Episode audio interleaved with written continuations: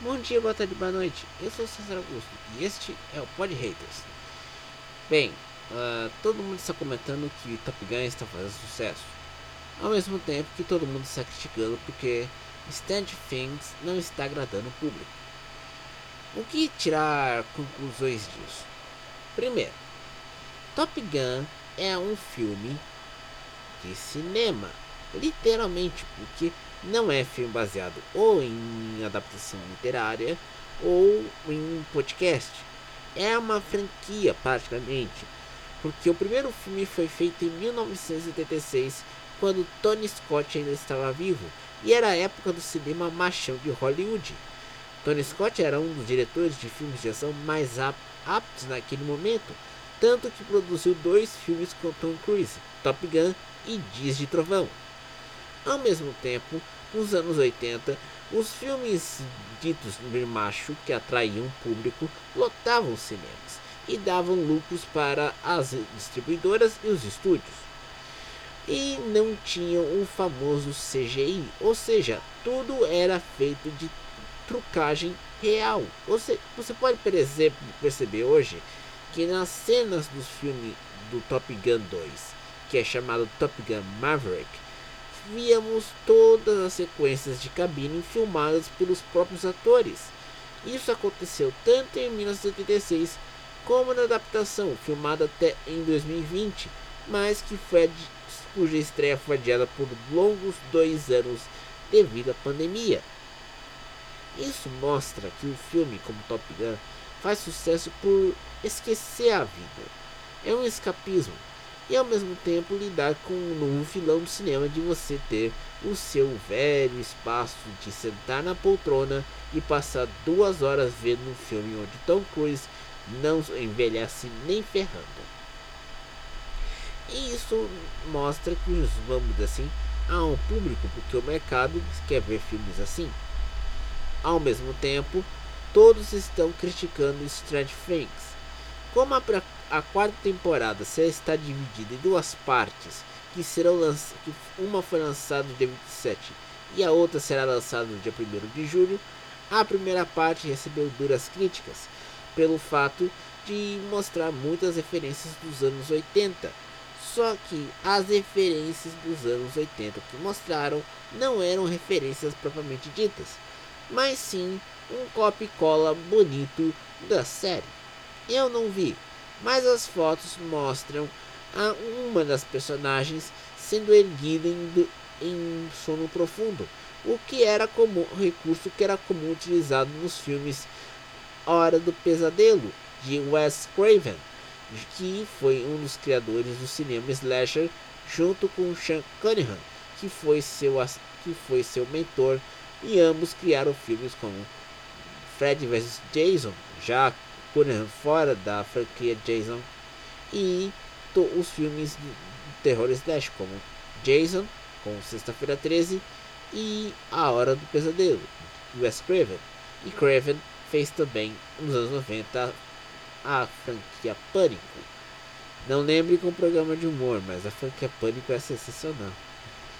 Mas essa mudança muito bem detalhada era uma forma de produção de séries.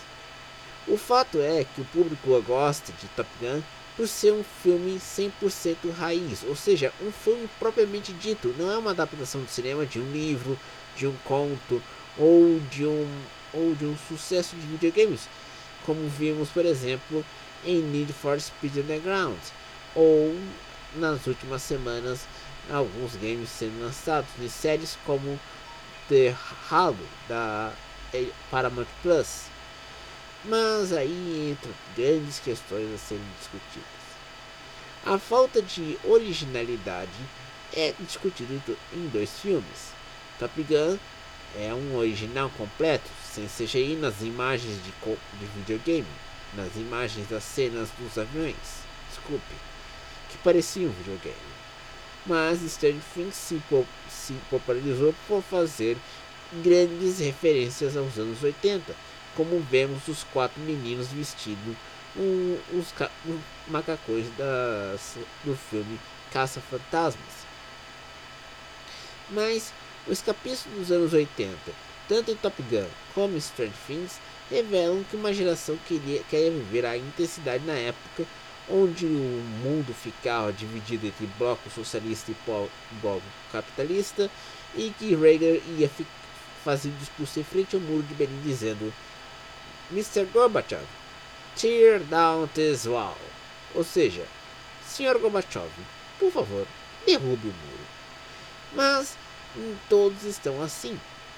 A grande questão também é um novo trailer de Thor, Amor e Trovão, onde Chris Hemsworth lhe mostra tudo, mesmo sendo PG-13 e tendo aquela bonita taxa preta entre suas pernas.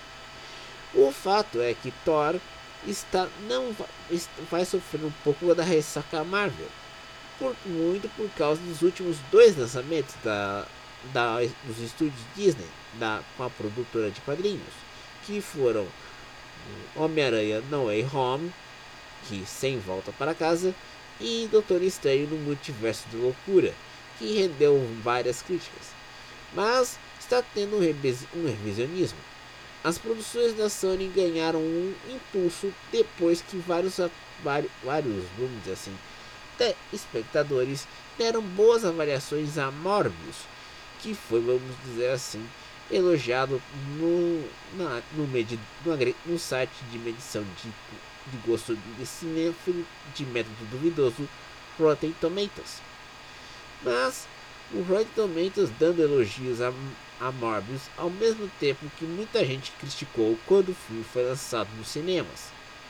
Mas essa reviravolta boa sala de cinema mostra que a coisa está andando, andando bem para Morbius tanto que se discute a sequência do filme sem o Homem-Aranha, que é o, o arco onde fica o universo de Morbius.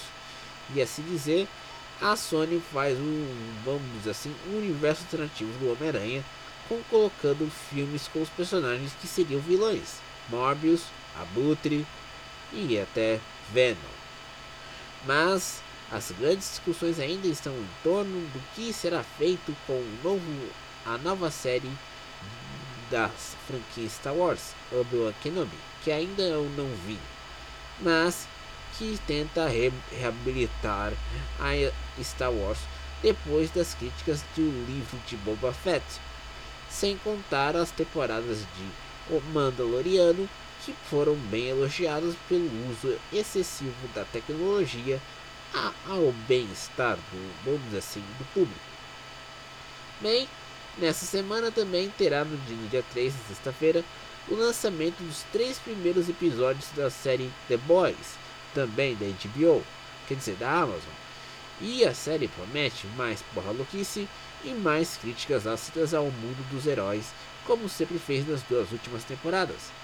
Porém, a série vai deixar bem claro que Homelander, ou Capitão Pátria, como é chamado no Brasil, está mais tarado por vacas do que eu imaginava.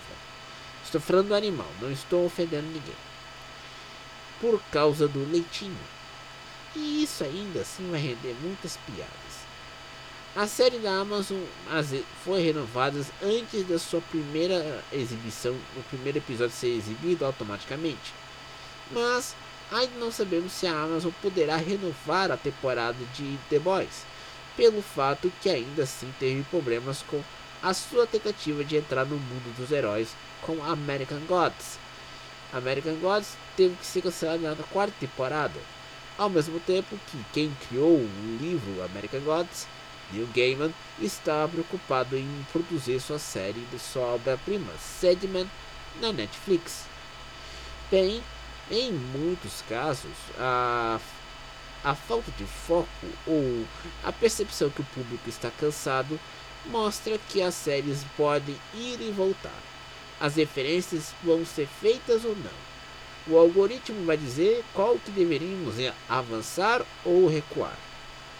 Bem, nessa semana vai ser complicado porque todos ainda não sabem o que, ver, que vão ver no seu próximo fim de semana ou até mesmo numa sala escura no cinema na sexta-feira à noite.